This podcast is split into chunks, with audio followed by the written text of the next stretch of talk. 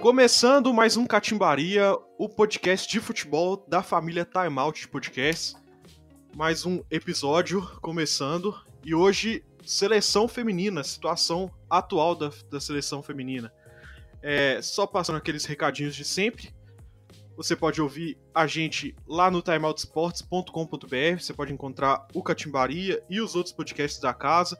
O nosso podcast de NFL voltou essa semana, teve podcast novo é, nessa quinta. E além disso, você também pode encontrar a gente lá no Spotify, pode enco encontrar a gente no seu agregador de podcasts de preferência. É, além disso, siga nas nossas redes sociais, é, sempre timeoutsports, e mande seu feedback pra gente, a gente gosta de conversar lá. É, eu sou o Marcos Paulo Rodrigues, estou aqui hoje mais uma vez com meu companheiro de bancada, o Fábio Andrade. Olá pessoal, primeiramente é, pedir perdão para quem está ouvindo pelo atraso do podcast essa semana, porque eu tive uns probleminhas pessoais, a gente não pôde gravar no primeiro dia combinado, e pedir perdão também para nossa convidada, Rafaela, que você vai apresentar ainda, que a gente ficou combinando e descombinando essa gravação desse podcast por conta disso. Uma boa noite aí para todo mundo. A seleção brasileira disputou durante o carnaval a She Believes Cup, torneio amistoso entre quatro equipes do top 10 do ranking da FIFA no futebol feminino. Brasil, que é o décimo lugar, Estados Unidos, líder do ranking, Inglaterra no quarto lugar e o Japão, que é o oitavo lugar. A seleção canarinho terminou o campeonato, que era de pontos corridos, em último lugar após amargar três derrotas em três jogos. A atuação do Brasil no torneio foi marcada pela desorganização, improvisações e pouca criação em campo. É, Rafa, tudo bem? Boa noite. A gente já se cumprimentou, eu tô um pouco perdido. Olá, olá Fábio, olá Marcos, olá ouvintes do Catimbaria. Você pediu perdão, eu te perdoo, tá? Mas estamos aqui finalmente gravando. É... Confesso, né, nesse carnaval, ele estava dividida entre bloquinhos e televisão, e no pouco que eu vi de televisão, eu acompanhei o, acho que um ou dois jogos da seleção brasileira no She Believes Cup. E, é, assim, é, é um infelizmente é um time muito triste de assistir, né? O time do Vadão. É, é, triste ver aquelas meninas jogando. Não, não por elas, né? Mas por uma, uma questão mesmo de organização do, do time. Não, não, dá certo, né? E a gente fica preocupado porque faltam três meses para a Copa do Mundo. E eu não vejo um, um, um padrão. Aliás, que é padrão de jogo é o padrão do Vadão, né? Então, assim, eu não acredito que o. É, eu fico meio receosa em pensar em como será o Brasil na, na Copa do Mundo. Não dá para dá para levar fé nesse time, não. É, foi um vexame impressionante, né? Se era a preparação para a Copa do Mundo, se aquilo que eles tinham para mostrar, né, principalmente aproveitando que foi um, uma boa proposta de fazer amistosos com seleções mais qualificadas, a gente está bem ferrado, assim. É, é, uma coisa que eu queria destacar logo de cara são as improvisações malucas do Vadão. É, é importante a gente lembrar que o Vadão, a história dele no futebol é bem bem Nhé, é bem fraca, né? Ele que era técnico do Isso, Goiás. ele é o maior ídolo do Mogi, Mogi Mirim. É ídolo do Mogi Mirim. O cara que não deu certo no Goiás vai dar certo aonde, minha Nossa Senhora? Não, você pega, você pega o histórico do Vadão e, e, e vê os times que ele treinou. Imagina se um cara com um currículo desse vai treinar a seleção principal masculina. Nunca. Nunca. Aí você vê o desprestígio do futebol feminino no Brasil, né? Como a CBF trata o futebol feminino. É, é uma coisa bizarra, assim. A gente já tinha visto. A gente já vê problemas, né, na, na, na estrutura da seleção feminina, as meninas reclamam, né? Desde sempre, da questão da diferença salarial, isso é coisa que já é discutido até dentro e fora dos campos, né? Que a gente sabe como é que é, como é que funciona é, é a vida real, vamos dizer assim. Mas o Vadão, ele, ele é um elemento que, para mim, ele explicita o tanto que se é abandonado, né? Ele Vamos imaginar a situação que é a seguinte: a gente tem uma camisa 9, que é atacante do, do Barcelona, inclusive acho que no Barcelona ela é a camisa 10. Então vamos imaginar que chega um técnico na seleção argentina, convoca o Messi e deixa e coloca o Messi, que é o camisa 10 do Barcelona, na lateral esquerda, como o Vadão fez, ou de volante, como ele chegou a fazer. Sabe? É um negócio que é impensável. Eu acho que se isso acontecesse durante dois jogos da seleção brasileira, ele seria linchado em praça pública, sabe, da seleção masculina. Então, é uma coisa, um 4-2-4, uma escalação maluca, Marta de centroavante, é uma coisa que assim, o time, o futebol do Brasil não rende, e a gente fala que é muito ruim de assistir, e que não é por causa das meninas, porque o futebol brasileiro tem muita qualidade individual, né? A gente percebe que quando o, a seleção chega perto da área, as jogadas são bem trabalhadas, elas têm habilidade, têm o drible curto e tal. O problema é chegar na área, que o Brasil não consegue sair com a bola, não consegue tocar, é uma coisa bizarra. Parece que é de propósito, parece que todas as jogadoras estão procurando lugares atrás das marcadoras. É um futebol muito defasado e muito mal treinado, né? Pois é, e a gente fica pensando nesse She Believes Cup, né? Tipo, believe em quem? Em quem? Em que, né? Eu não acredito em nada nessa seleção feminina. E é triste porque o She Believes, né? É, foi uma competição criada em 2016 pela própria seleção feminina é, dos Estados Unidos, com essa ideia mesmo de, de emancipar as mulheres, né? Dar essa tem essa conotação de empoderamento feminino. E você vê isso ah, muito bonito, né? É, deve ser muito bonito para os Estados Unidos, para a Inglaterra, para a França, né? Que foram as campeãs, as campeãs até agora do, do, do, torneio.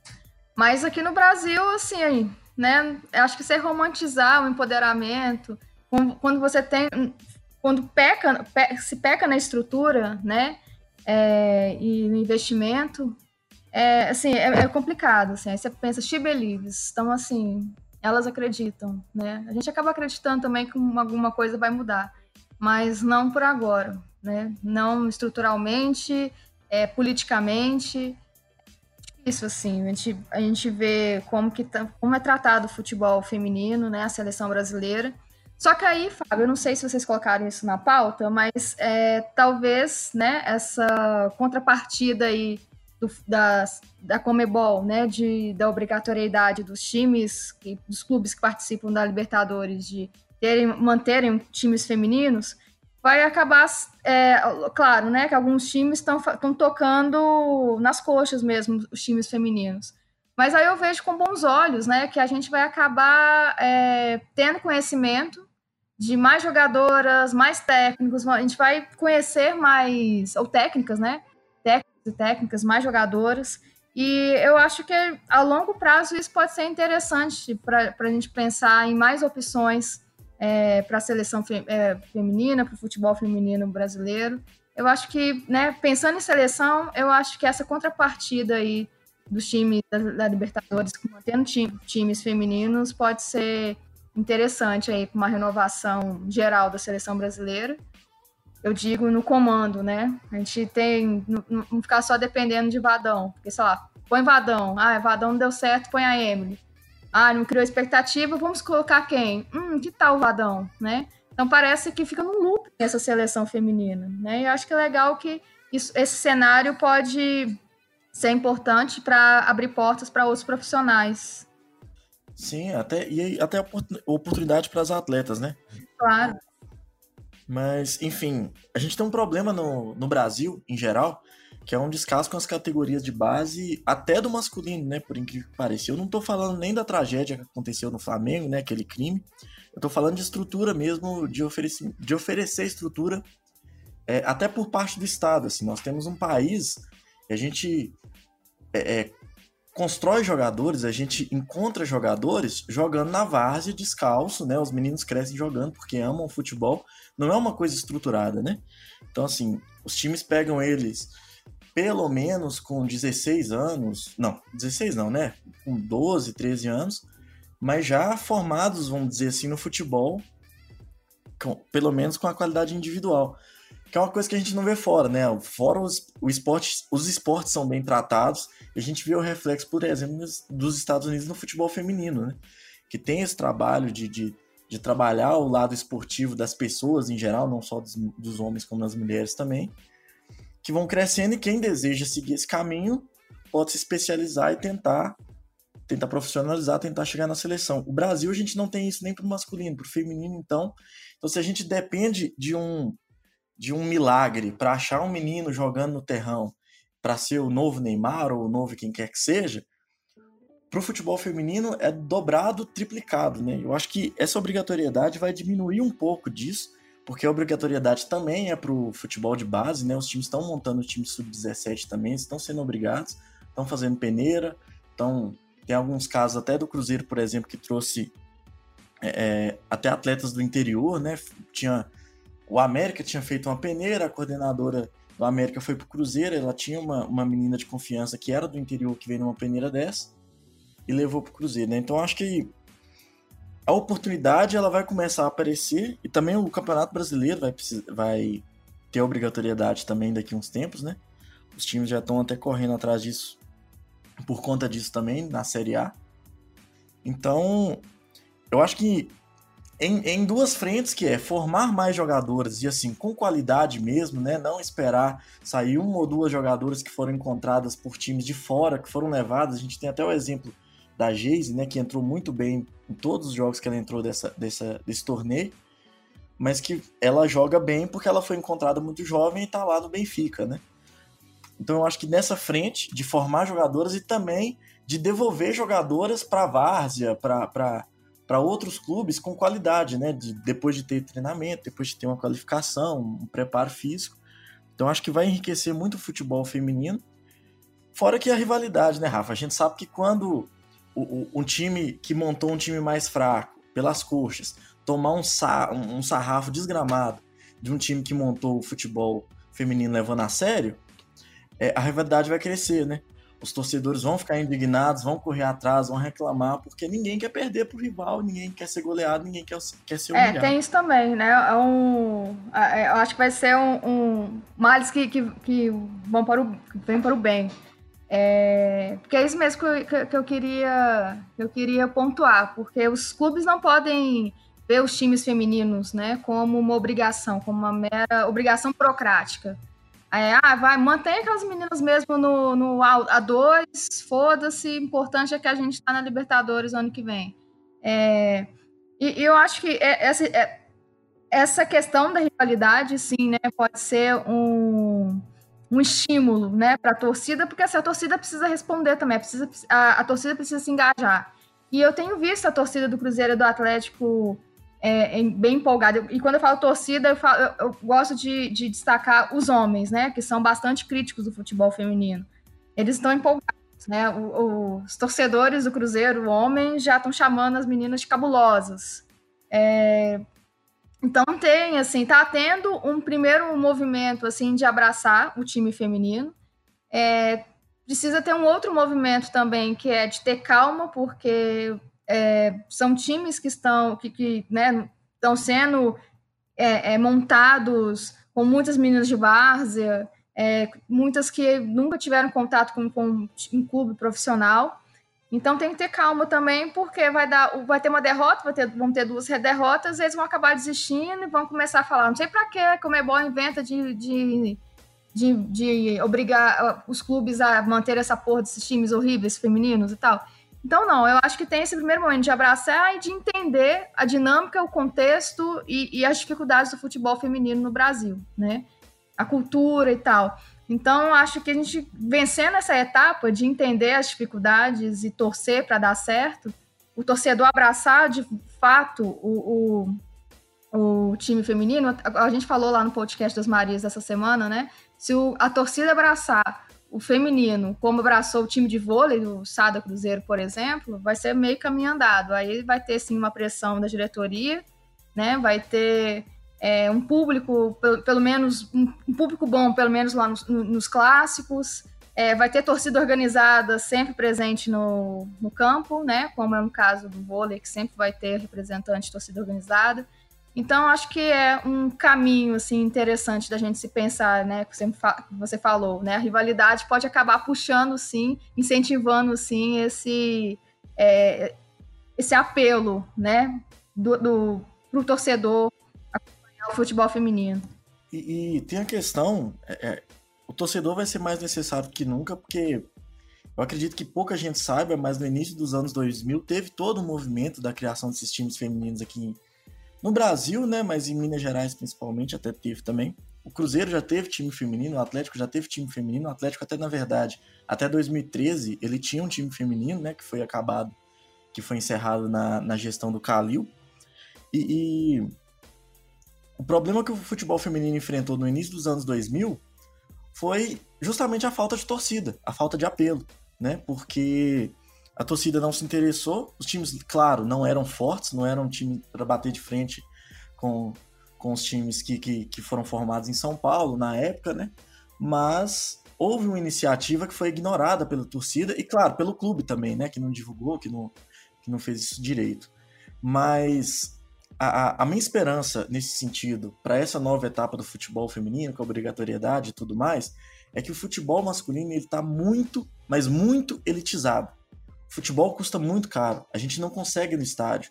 A gente não consegue acompanhar um time, não consegue comprar camisa, está cada vez mais inacessível. E o vôlei, no Cruzeiro, por exemplo, ele trouxe um pouco disso. Esse contato da torcida com o time, de poder ir no ginásio. O pessoal lá de Contagem, de Betim, vai muito ao ginásio, faz festa muito bonita, tem torcida organizada, especializada para o vôlei, né? Então, assim, eu acho que o futebol feminino vai abrir esse espaço para o torcedor ter contato com a paixão dele. Vai poder ir no, no campo, é uma coisa mais precária, o campo é pior, é um pouco, é muito mais inacessível, eu ia dizer que um pouco, mas é muito mais inacessível do que o Mineirão, né? O Cruzeiro que provavelmente vai jogar no Sesc, é, Sesc Venda Nova, mas assim, essa oportunidade de ter o contato do time, se não for de graça, provavelmente vai ser por um preço mais módico, uma coisa mais é, é simbólica, né? Simbólico, pelo uhum. menos alcançável, vamos dizer assim, é pagável. Eu acho que vai fazer diferença, porque é o momento. Para mim é o momento o futebol feminino ele tem crescido em visibilidade, em interesse das pessoas, né? As Olimpíadas é, é, foram foi um momento muito especial para isso, porque o pessoal, por mais que muita gente, mais para fazer chacota com o masculino quando estava mal, mas prestou atenção pro feminino. Lembrou quem era Marta, prestou atenção, conheceu jogadores que estavam aí carregando pedra, carregando piano há anos e que hoje são reconhecidas, né, pela, mais reconhecidas pela torcida. Então, eu acho que é o momento tá em visibilidade. A Globo vai transmitir o, a Copa do Mundo feminino, que a gente está até preocupado que vai ser até pior, né? Porque o que tem para ser exibido é muito ruim. Mas os times estão tendo a obrigatoriedade, vão montar e a torcida tá carente de acompanhar o time. Tá carente dessa proximidade com o time. Então acho que essa união de fatores pode ser, e eu espero que seja, um, um, uma forma, um, um momento de, de de popularizar mesmo o futebol feminino e se tudo der certo, profissionalizar mesmo, que a gente tem um futebol feminino muito amador e que dá reflexo na seleção feminina, né? Nós temos um, um problema sério com a, com a, seleção feminina, que apesar de serem jogadoras profissionais, muitas com o mercado, muitas jogadoras de fora, a gente sofre com o amadorismo da gestão da CBF, dos do taticamente, né, de ter um treinador muito ruim no comando. Eu acho que as coisas podem melhorar, o pessoal precisa abraçar e eu é, espero é, Só lembrando que, que teve o Brasil e a Austrália no Mineirão em 2016, né, nas Olimpíadas, e foi o maior público, assim, né, até o dia do jogo, não sei se fechou o final do ano até 2016, porque acho que 2016 tanto o Cruzeiro quanto o Atlético estavam mais para lá do que para cá. Mas é, foi o maior público do Mineirão aquele, aquele jogo, Brasil e Austrália, do futebol feminino na, nas Olimpíadas, né? É, e assim, público tem. Claro que a maioria foi lá porque era Olimpíadas, é, queria ver a Marta e tal. Mas se você for pensar, tem sim um interesse de assistir futebol feminino. Eu fui nesse jogo, inclusive, eu nunca tinha assistido um jogo de futebol feminino, foi a primeira vez. E eu vi muita gente falando que era um jogo, era um futebol esquisito. Não é um futebol esquisito, é um futebol diferente. Da mesma forma que o vôlei masculino é diferente do vôlei feminino. Tem uma questão biológica, tem uma questão também técnica que vai, vai ser diferente uma coisa da outra, né?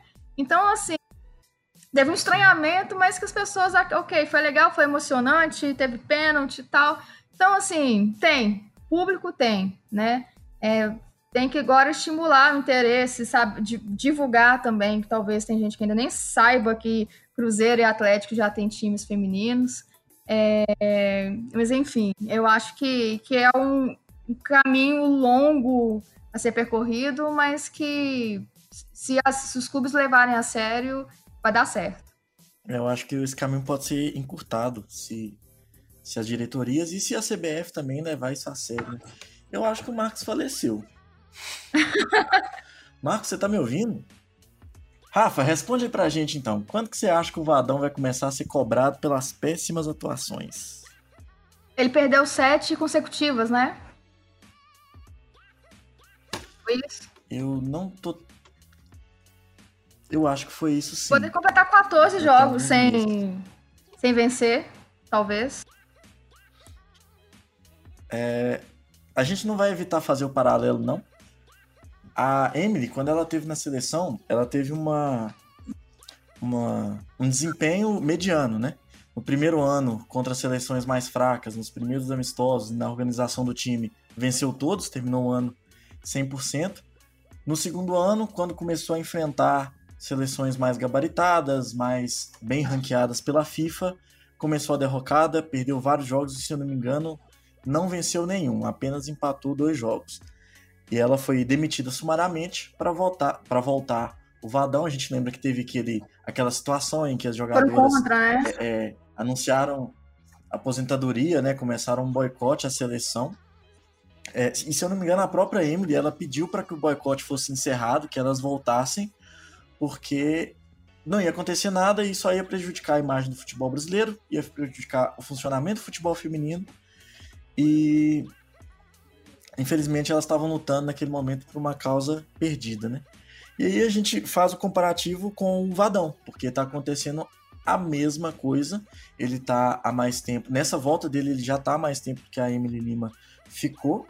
É, ele também venceu diversas seleções é, é, inferiores, né, seleções sul-americanas, principalmente, que não tem tradição no futebol feminino nenhum. Se a gente não tem, elas têm menos. E quando começou a, a preparação de verdade para a Copa do Mundo, com, com, com os torneios e, e os amistosos, a seleção feminina voltou a perder sequencialmente e não é de hoje. Quer dizer, a gente não está querendo que demite o Vadão por causa de um torneio pré-copa. Perdão. Por causa de um torneio pré-copa. A gente vem falando isso há muito tempo porque a seleção não joga bem nem contra os times pequenos. Então, assim, é, é, a gente tá no beco sem saída agora, né? Não dá tempo de fazer uma alteração urgente que vá surtir efeito para de repente chegar jogando bem na Copa do Mundo. Mas a situação tá impraticável. Então, assim, cons eu não consigo imaginar uma, uma solução a curto prazo. Eu, eu, tenho até um palpite de um treinador que deveria ser técnico da seleção, mas eu não vou falar. Ok, tá guardando segredo, segredo misterioso. Eu tô, é porque eu tô negociando com ele já, sabe? Eu já conversei com, com o Marco Aurélio, com ele. Mas eu acho que tem que ser um jogador, um treinador ou treinadora, lógico, de preferência uma treinadora mais jovem, né, que tenha uma rotina de treinos mais moderna, porque a gente enxerga é, pelo menos quem acompanha o futebol feminino, vê que o, o futebol que o Vadão conhece é um futebol defasado mesmo. É antigo, né? o modelo de jogo que ele tenta implantar na seleção feminina é um modelo de jogo falido, que não existe mais, e que vai fracassar quando ele voltar pro Goiás também, sabe? O Goiás vai entrar em derrocada quando o Vadão chegar para lá. O problema não é a seleção feminina e o problema não é o tamanho da responsabilidade. Ele cairia, eu, na minha opinião, se o Vadão pegasse uma equipe mediana do Campeonato Mineiro, ele seria rebaixado do Campeonato Mineiro. Então, assim, eu acho que o caminho seria esse: treinador ou treinadora mais jovem, com cursos mais atualizados, com ideias mais novas e, claro, que respeita a diferença do futebol feminino e do futebol masculino, né? Porque ela existe, ela não é, ela não é o tipo de diferença que aquela, aquele pessoal né, que a gente sabe, que diz que futebol não é coisa de mulher, não é essa diferença que existe, mas ela existe. Que saiba respeitar isso e que funcione. Eu acho que a gente está passando por uma situação muito difícil sem sem perspectiva de mudanças. É, não, você pega, é, é isso, isso, que você falou, você pega uma seleção formada que tem uma base que joga na Europa, com um cara que tem experiência no A2 paulista, sabe? Então, o cara quer jogar uma Série B mesmo de Campeonato Paulista com uma seleção bastante gabaritada. Não tá batendo isso. Então, eu acho que eu concordo. Eu concordo com, com a sua opinião aí, né, do perfil hoje para a seleção brasileira. Bom, e para além disso, a seleção está enfrentando problemas também de renovação, né? Eu falei mais cedo da Geise, que é uma jogadora que eu fiquei genuinamente impressionado com a qualidade dela, principalmente perto da área. Ela dribla muito bem, ela carrega a bola muito próximo do pé, ela faz boas jogadas, ela finaliza bem. Mas a gente tem a Formiga, com 41 anos, a interminável Formiga, 41 anos. É, não dá para falar que é um, é um movimento de desespero colocar a Formiga, manter a Formiga, porque ela realmente está jogando bem ainda. Ela está fisicamente bem, apesar de ter 41 anos. Que impressiona, né? Principalmente pela questão física, porque um jogador de futebol masculino, com a estrutura que tem, dificilmente ele chega aos 41 anos, né? E a Formiga que passou por tanta coisa antes de se profissionalizar, antes de sair do Brasil, né? Ela que, que é uma das pioneiras do futebol feminino, jogou todas as Copas do Mundo até agora, jogou todas as Olimpíadas até agora. É, ela no início da carreira ela não teve essa preparação, né? Então assim, chegar com essa vitalidade aos 41 anos é incrível, é muito bom. Eu acho que mostra a, a paixão que essas mulheres têm pelo futebol feminino, né? E o interesse que elas têm de, de, de fazer o que for possível de aonde, até onde elas conseguirem para manter. Mas expõe também essa questão que você falou a respeito da formação das jogadoras, né? Que a gente espera que mude, mas que não não rende. O Brasil não tem renovação há anos. E quem tá aparecendo como renovação tá sendo queimado na lateral esquerda pelo Madão. Se você falando da Formiga, eu lembrei que eu, a primeira vez que assisti um jogo do Brasil, é, da seleção feminina, eu era criança e eu comecei a assistir porque meu pai estava assistindo. E eu achei muito interessante, porque tinha uma jogadora chamada Formiga. Eu falei, gente, como assim que a moça chama Formiga?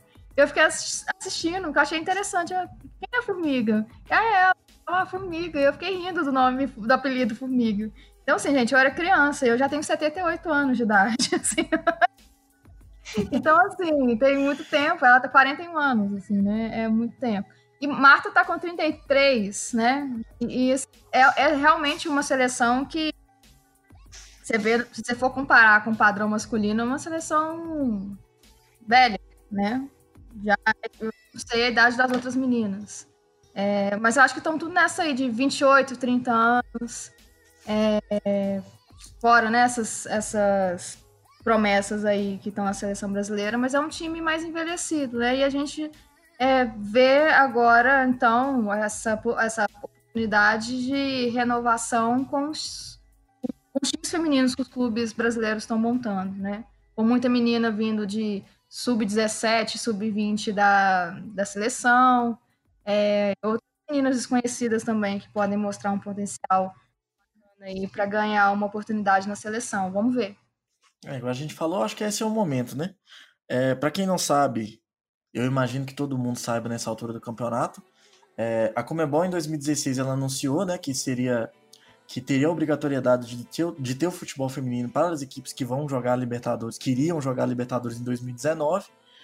É, desde então, muito pouco foi feito, né? A gente sabe, por exemplo, que o Cruzeiro ele montou, ele anunciou a equipe, ele montou alguns dias antes, mas ele anunciou a equipe faltando pouco mais de um mês para o início do Campeonato Brasileiro, Série A2, que foi uma série, é, é uma divisão especial, né? Que foi criada para abrigar todos esses times tradicionais do futebol masculino que lançaram times femininos.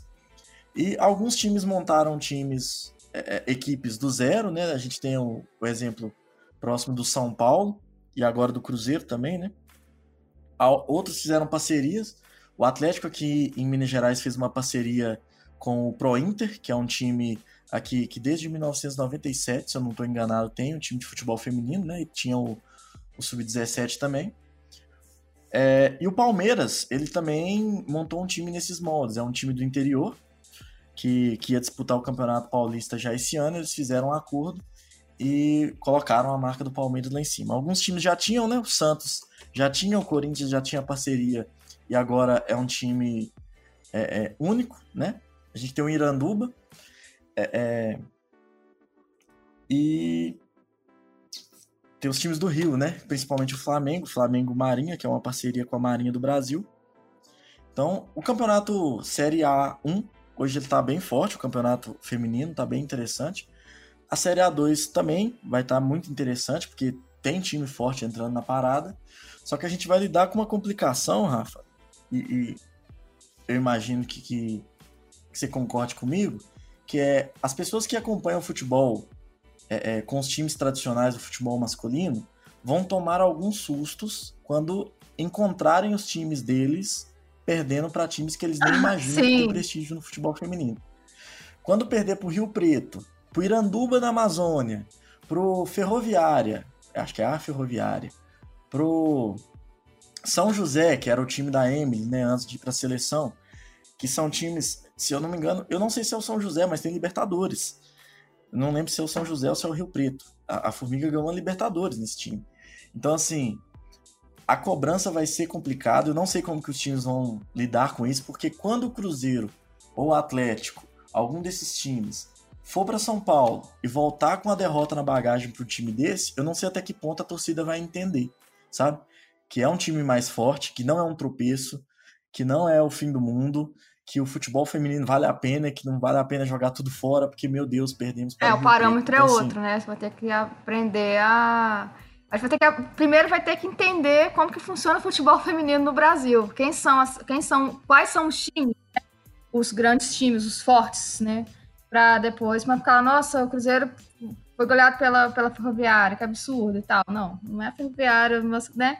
Eu acho que precisa de um, um, um pré-conhecimento aí do quem são, quem são os times mais, quais são os times mais fortes.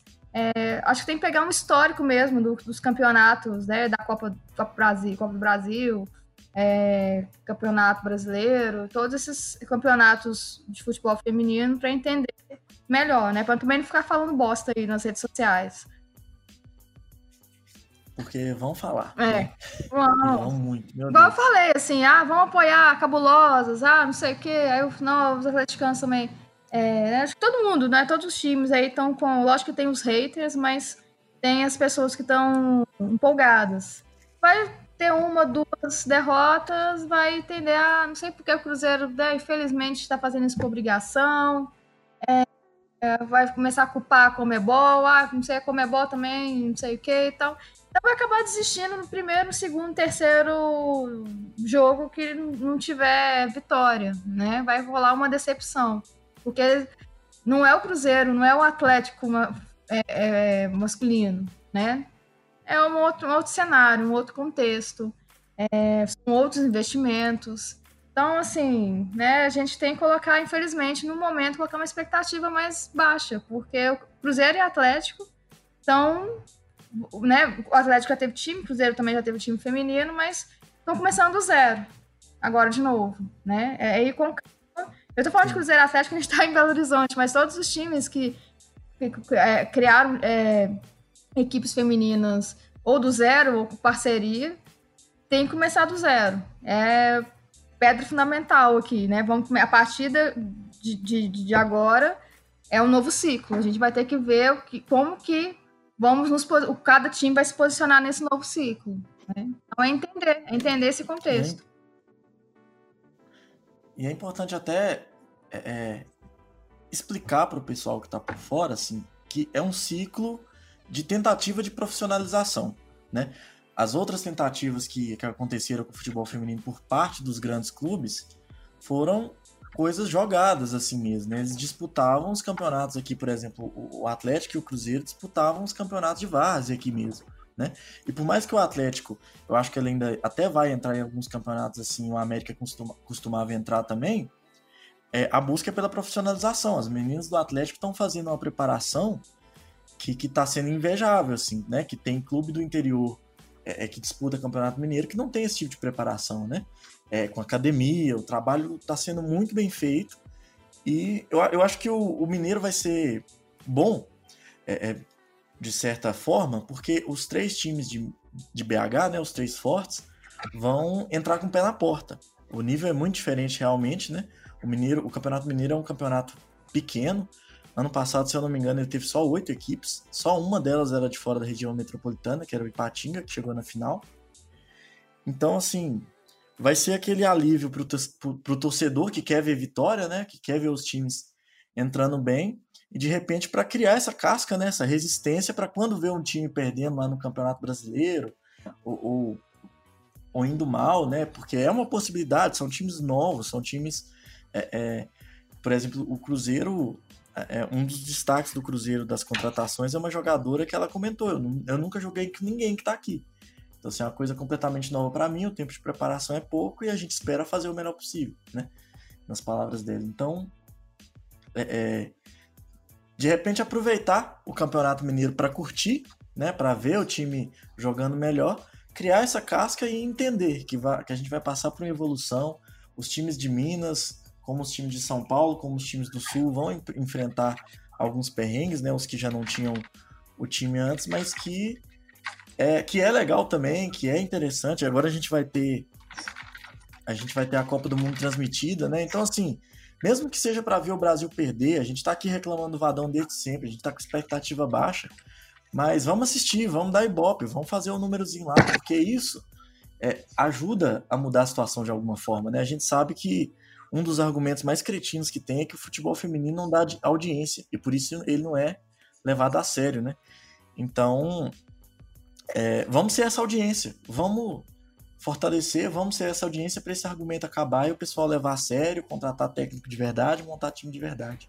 Eu queria também ver mais futebol feminino na televisão, assim, eu não estou falando de transmissões apenas, não, é levar é, o, o jogos para as mesas redondas sabe? É, é ter um momento nos, nos programas esportivos de discussão. Vai ter uma bancada democrática que eu vou falar de time feminino e dar um apoio, né? Eu, eu espero isso também, né? De ter um incentivo também da imprensa. E eu falo não só de transmissão, mas transmissão é importante também, porque eu lembro que pô, o Brasil foi campeão da Copa. Ano passado, né? A seleção brasileira ganhou uma competição que foi transmitida 100% pelo Facebook. Então, assim, Sim. né, o que tem que ter mais. É, é, eu quero ver, vai ter espaço, né, para o, o campeonato brasileiro, campeonato mineiro, vai ter espaço na, na, na programação das televisões, da, das TVs, ou para transmissão, ou para discussão, vai, vai jogar uma discussão é, numa mesa redonda. Então, assim, eu espero também, e, e isso é uma outra forma também de incentivar é, o torcedor, de, de aguçar a curiosidade do torcedor quando ele está vendo o programa esportivo favorito dele e estão falando do time. Mas aí também vai envolver uma, uma, uma série de questões, né? De, de interesse editorial, da, de audiência também. Mas assim, eu fico numa expectativa também da, da imprensa esportiva ajudar, né? Apesar de ser um, um, um lugar bem machista, assim, mas eu espero que tenham, tenhamos profissionais. E se a gente vê que tem alguns é, jornalistas esportivos que têm uma, uma cabeça mais aberta, uma, tem uma visão mais progressista de sociedade, de tudo, então eu, eu espero que eles, pelo menos, abram espaço no nos programas para falar um pouco do futebol feminino. Isso, porque assim, a gente sabe que é um, é um ciclo vicioso, né? Quanto menos ele é mostrado, menos interesse as pessoas têm, menos o futebol feminino é visto, menos ele é patrocinado, a qualidade cai, menos é mostrado e vai virando esse ciclo. A quebra desse ciclo tem que partir de alguém. De um dos, das três pontas, ou da torcida, ou da imprensa, ou dos investidores. Então, assim, é, seria interessante se cada um fizesse a sua partezinha, né? É, é, eu tava. Eu comentei até que. É, todo mundo sabe que eu acompanho, né, um, um time aqui de Várzea, de Belo Horizonte, eu tiro fotos para eles e tal, né, eu busco ajudar de alguma forma. Eu tava conversando lá na, na resenha das meninas sobre, é, porque eu entendo a, a, a dificuldade que os empresários têm de acreditar no futebol feminino e de investir. Porque assim, eu posso chegar lá, junto com as meninas, né? A gente montar um projeto e oferecer, olha, patrocina a gente, a gente tira as fotos, tem uma divulgação e tal. É, a gente faz um esforço para ter sua marca lá. Mas assim, vai jogar o Campeonato Mineiro. É, o cara vai estampar o, o, a marca dele na camisa do Paraíso, vamos supor, para a gente jogar o Campeonato Mineiro. Essa foto vai sair onde? Vai sair pelo menos no Globo Esporte? Vai ter uma filmagem que vai sair no, no Jornal da Alterosa, no, no Alterosa Esporte, perdão. Então, assim, essa contrapartida a gente precisa que tenha também, entendeu? De repente, a gente tem times finalistas de campeonato mineiro que não tem patrocínio estampado no peito, porque é, é, muitas vezes é feito por gente que tem dinheiro, acredita no futebol feminino que investe por bondade mesmo, é um negócio, ou que tem projetos, né? É, é de lei de incentivo ao esporte, mas chegaram à final do Mineiro, jogaram contra o América, inclusive, mas você não vê uma foto estampada, uma foto mostrando o uniforme, né? Uma, uma, esse incentivo, uma cobertura que seja. E sobre o jornalismo, eu achei interessante o um negócio, porque eu não assisto TV, né? Eu não tenho TV em casa e raramente eu vejo até futebol pela TV. É mais no estádio pela rádio. Eu tive assistindo essa, essa Copa. Essa Copa que o Brasil participou e eu fiquei. Chibilibs. Eu fiquei. eu fiquei muito impressionado com os comentários da, da Ana Thaís Matos, porque assim, a gente que é aqui de Minas, a gente tá acostumado com o Bab Fario, aquele maldito que é muito. Eu espero que ele nunca ouça esse, esse, esse negócio que é feio a gente ficar falando dos outros assim. Mas a gente tá acostumado com, com o pessoal muito ruim e que entende muito pouco. Eu não falo nem do futebol, mas assim, dos times, do dia a dia. E ela, assim, os jogos que eu vi ela comentando foi uma aula absurda. Ela sabia detalhes sobre todas as jogadoras, sabia detalhes profundos sobre o futebol feminino. Ela tinha a opinião dela sobre como o futebol, é, como a seleção brasileira deveria jogar. Ela tem a opinião dela sobre o Vadão, ela é crítica ao Vadão, assim, então eu, eu achei que eu não conhecia, provavelmente ela é uma pessoa, ela é uma figura um pouco mais conhecida para quem acompanha os jogos no Sport TV, né? Porque se eu não me engano, ela comenta outros jogos também. Mas. É, é, e teve a campanha recentemente, né, no 8 de março, que ela participou no Sport TV, que foi. Que foi os, os repórteres homens lendo comentários de homens na rede nas redes sociais do Sport TV sobre as repórteres mulheres diante delas, sabe? E dentro do monte de absurdo que você deve imaginar que saiu, né, que as pessoas devem imaginar que saiu, um me chamou muita atenção que foi um xingamento singelo, assim, que foi. Ele. O, rapaz disse que essa lourinha aí não entende absolutamente nada de futebol. E a primeira coisa que eu pensei foi o tamanho da autoestima que o caboclo tem que ter para falar isso da, da Ana Thaís. Porque assim, cara. E eu fico imaginando quem será este cara, né? Deve ser o próprio Pepe Guardiola que comentou o negócio lá, porque para ter uma autoestima desse tamanho é um negócio bizarro, desrespeito com o futebol feminino e com todo o entorno é, é, do futebol feminino e de mulheres que se envolvem com o futebol é um negócio muito bizarro, né? E na torcida também. Aliás, é, Rafa, a gente tá com bastante tempo de gravação, você já deve estar até um pouco cansado. aqui, mentira eu não. Mas... Comenta um pouquinho também sobre a sua experiência, é, sobre o que... Um paralelo que você pode traçar sobre a realidade que, que vocês vivem no dia a dia como torcedora, como mulher no dia a dia mesmo, é, é, se tem algum paralelo que pode ser feito entre a realidade do futebol feminino e a realidade fora dele, né, na vida real, vamos sim, dizer assim. Falso, sim, Só antes, queria falar um pouco da Ana Thaís Matos, é que você falou que, ela, é, que você não conhecia ela antes. Ela era repórter de campo, até ano passado ela começou a participar das coberturas da Copa do Mundo. E ela era uma, uma pessoa muito crítica, me chamava atenção porque todo mundo vinha cheio de, cheio de dedos para falar de Neymar e ela falando assim: pô, mas Neymar tem que crescer, gente, tem que amadurecer. E já tá velho para amadurecer, não, a gente não pode cair nesse discurso de coitado Neymar, ele é jovem ainda, que não sei o quê. Ela era que metia o pé mesmo para criticar a, a, o comportamento do Neymar na, na Copa, né? E esse ano, é, ela e o Grafite, que também foi foi comentarista da Copa lá no Sport TV, eles foram contratados é, como comentaristas fixos da, da, do, dos programas lá do, do Sport TV. Aí é só para te dar um, dar um contexto aí sobre a Thaís. Você tem acompanhado ela desde uhum. então. E, e ela, assim, corajosa, assim, mais do que entender de futebol, ela tem coragem, né? E mulher, só precisa ter coragem mesmo. Sim. Ela é a antítese Hã? do Caio Ribeiro, né?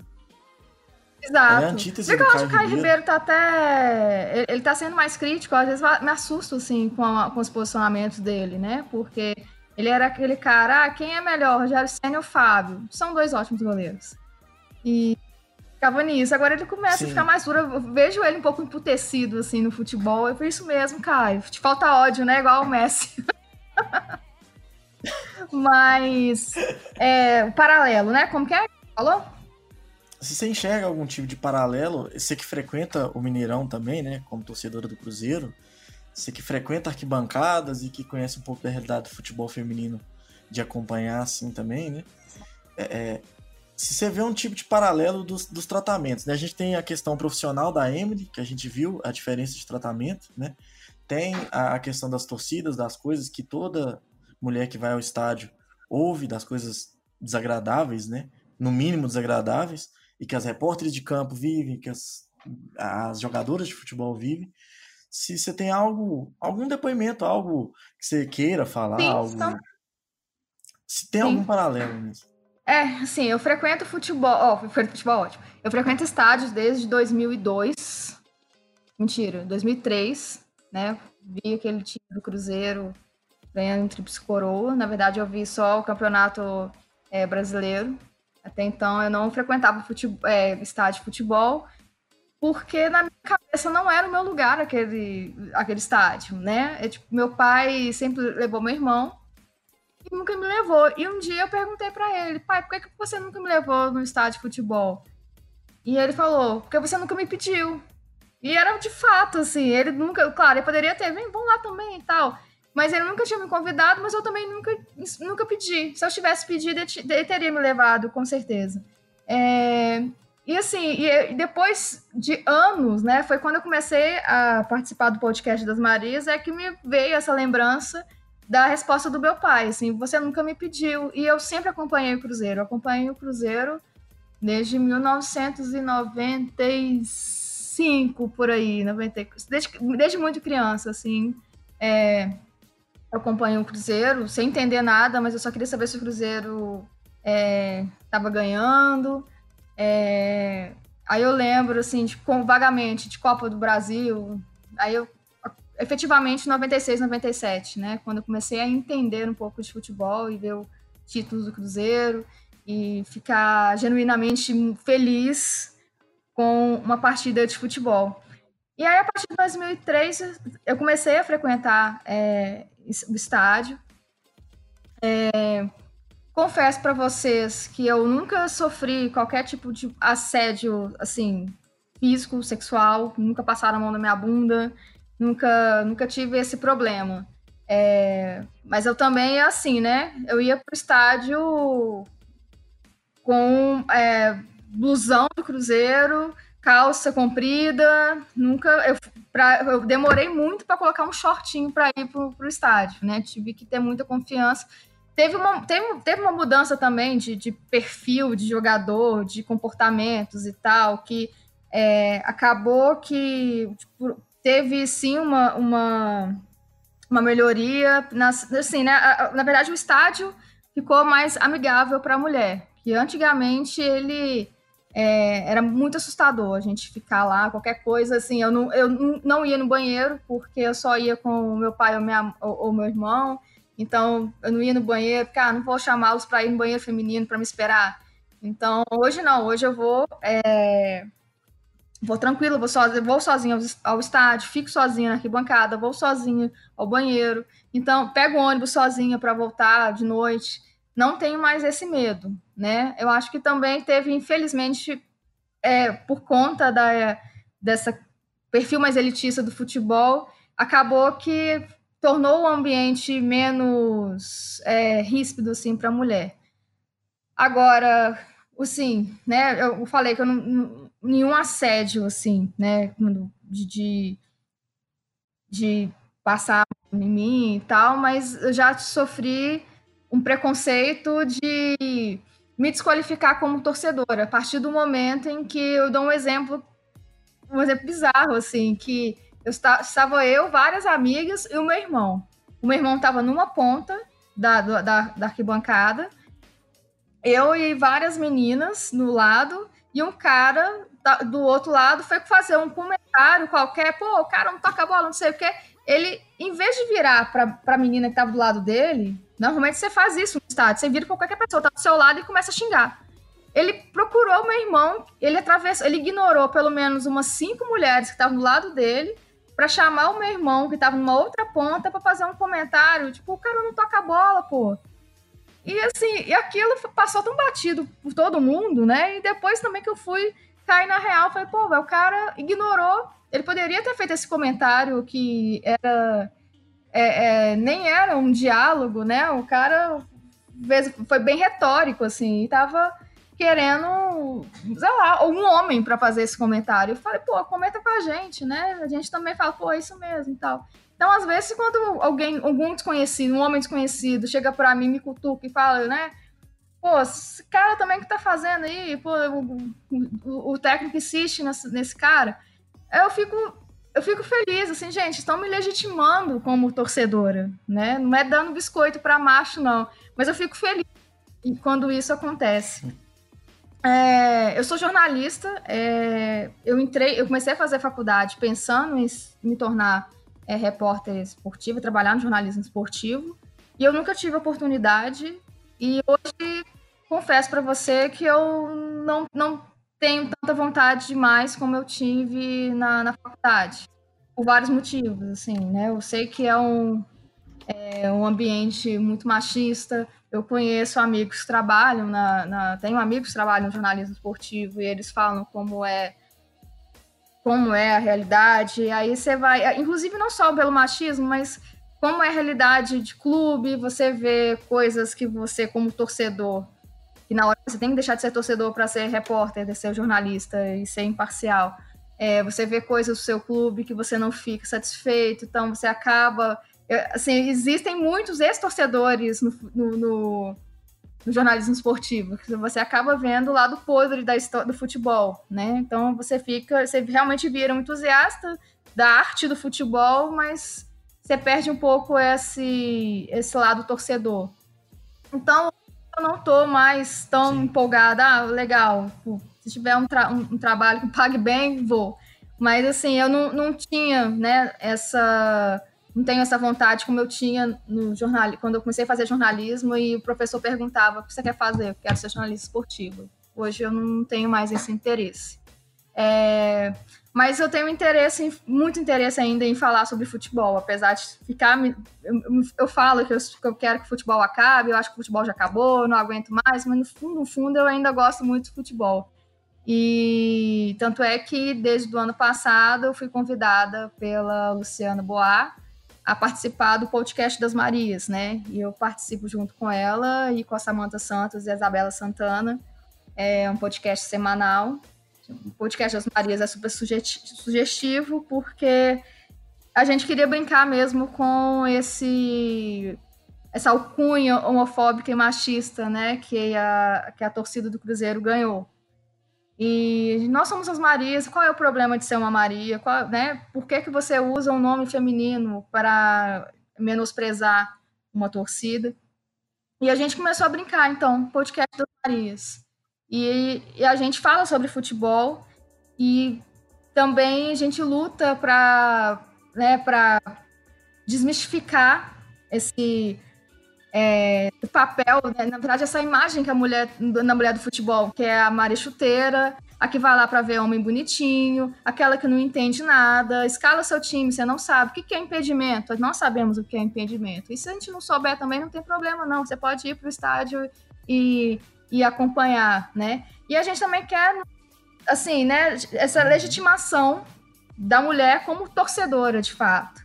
É, a gente quer que, né, seria o nosso objetivo é é claro que a gente não está sendo tão pretensiosas assim, mas seria um, um, passo, assim, meio, mesmo que minúsculo, de fazer uma reflexão, então, do papel da mulher no futebol, que é onde o que ela, o que ela quiser fazer, ela pode. Ela pode jogar, ela pode treinar, ela pode ser é, repórter, ela pode comentar futebol, principalmente, né? Torcer e comentar. E torcer e comentar parece que são coisas muito proibidas ainda. Eu tava vendo aquele vídeo das meninas, né, das gurias do, do Grêmio. Não sei se vocês viram, que elas estavam alentando, né, como eles falam lá, e elas subiram, né, na antiga e parece que não é, os caras começaram a pedir para elas descerem, porque não era o lugar delas ali, né? Então é uma luta que a gente tem diária, né? É de nos colocarmos no papel de torcedora. A gente não está no estádio porque a gente está acompanhando pai, irmão e namorado, não. A gente está porque é, nós queremos estar lá, né? Algumas estão lá acompanhando, né? Mas a maioria de nós está lá porque a gente gosta de futebol. E é, e, é, e é muito difícil os homens entenderem isso.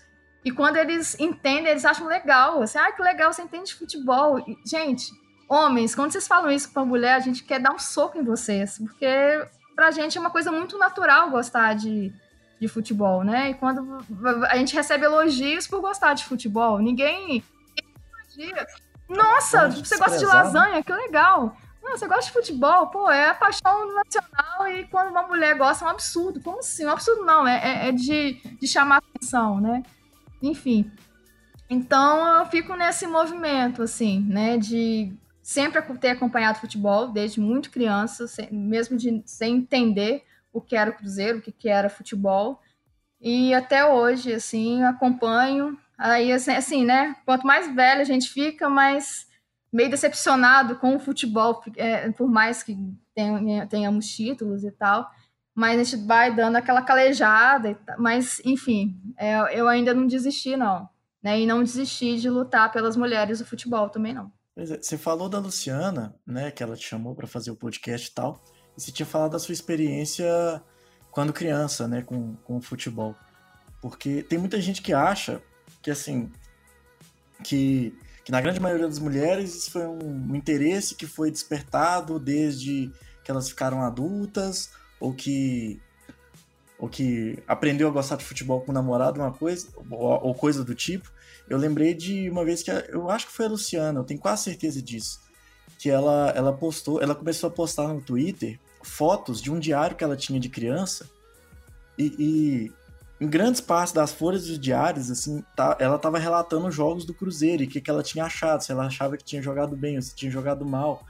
Então, assim, ela mostrou que, assim, era natural para ela, desde, desde pequena, né? E que muitas vezes isso é até retirado, né? Os comentários, o tratamento que tem as, as mulheres, as meninas, né? Que têm interesse pelo futebol vai sendo limado, assim.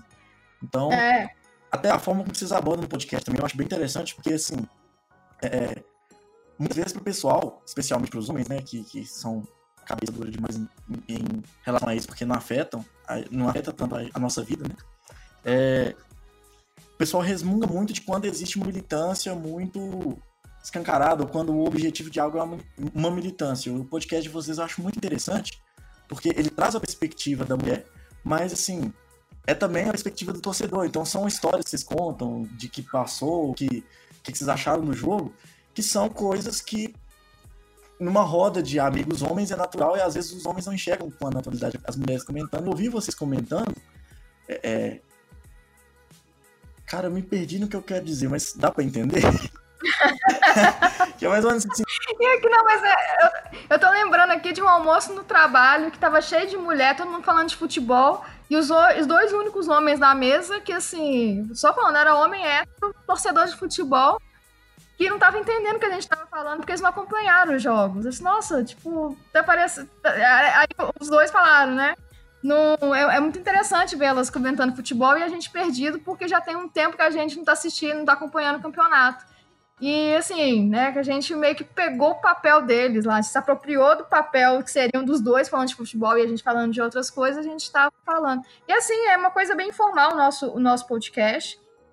É claro que a gente dá uma militadinha, inclusive o último, o, o último podcast é especial Dia das Mulheres, tem um desabafo maravilhoso da Luciana lá e de todas nós também.